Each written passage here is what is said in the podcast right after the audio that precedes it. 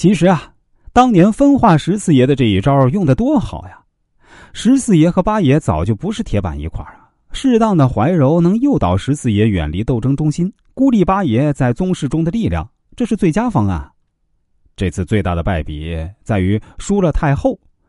原本十四爷在这方面呢，那就是个猪对手，没想到这次二人比赛着蠢。我们再回到科举这边啊，王文昭、尹继善登一甲，这王文昭一激动犯了病啊，应该是癫痫。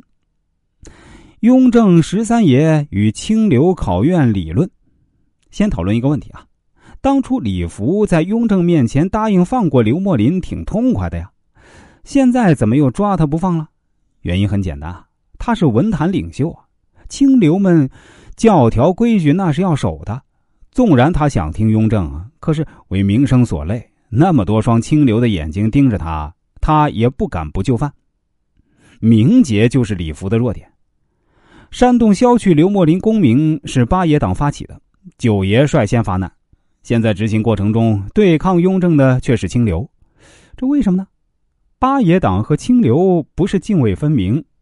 纵观整部剧啊，八爷党几乎和各股势力似乎都有过不清不楚的关系。八爷和太子之间有过任伯安的利益捆绑，他还拉拢过年羹尧，借大爷的刀去对付太子和田文镜。那有共同利益才能去借刀杀人嘛？现在又拿清流当做挡箭牌来达到自己的目的，那八爷还真是左右逢源、八面玲珑啊！八爷这样的人啊，最多在团队里当个二把手，八面玲珑的人是当不了老大的。李福说了不录用刘墨林的理由，雍正心里好笑，和十三爷交换了一下眼神。十三爷让秦顺唱小曲儿，以民间小调和《诗经》国风对比出了庙堂市井人情大不同。十三爷赏秦顺荷包，秦顺实在摸不准这些大人物的脾气啊。皇子们的学问是很过硬的，清朝的皇子小时候学习都是吃过大苦、下过大功夫的。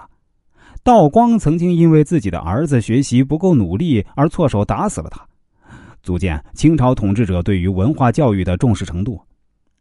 雍正又点破某些人的居心不良，在这方面他一点也没有吸取教训，总口头批评，没有实质性的惩罚措施。随后啊，就是刘墨林和苏顺清共赴巫山云雨啊，我真不想说这段，对剧情有推动作用，他必须得写，只能这样说了。那刘墨林是官场失意，情场得意。苏顺清以身相许啊！这里我们简要说一下啊，这苏顺清呢是青楼女子，青楼啊不是妓院，苏顺清做的是情感生意啊，不是皮肉生意。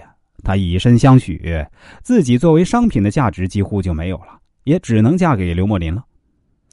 苏顺清给了刘墨林自己攒下的银子，相当于自赎自身，二人海誓山盟，永不相负。那老鸨子嘴里的殊拢啥意思啊？成年人自己查吧啊！小孩子呢啊，还是不知道的好。苏顺清赎身了，结果呢？surprise！报信的说，刘墨林刘老爷探花及第，情场官场两难全呐。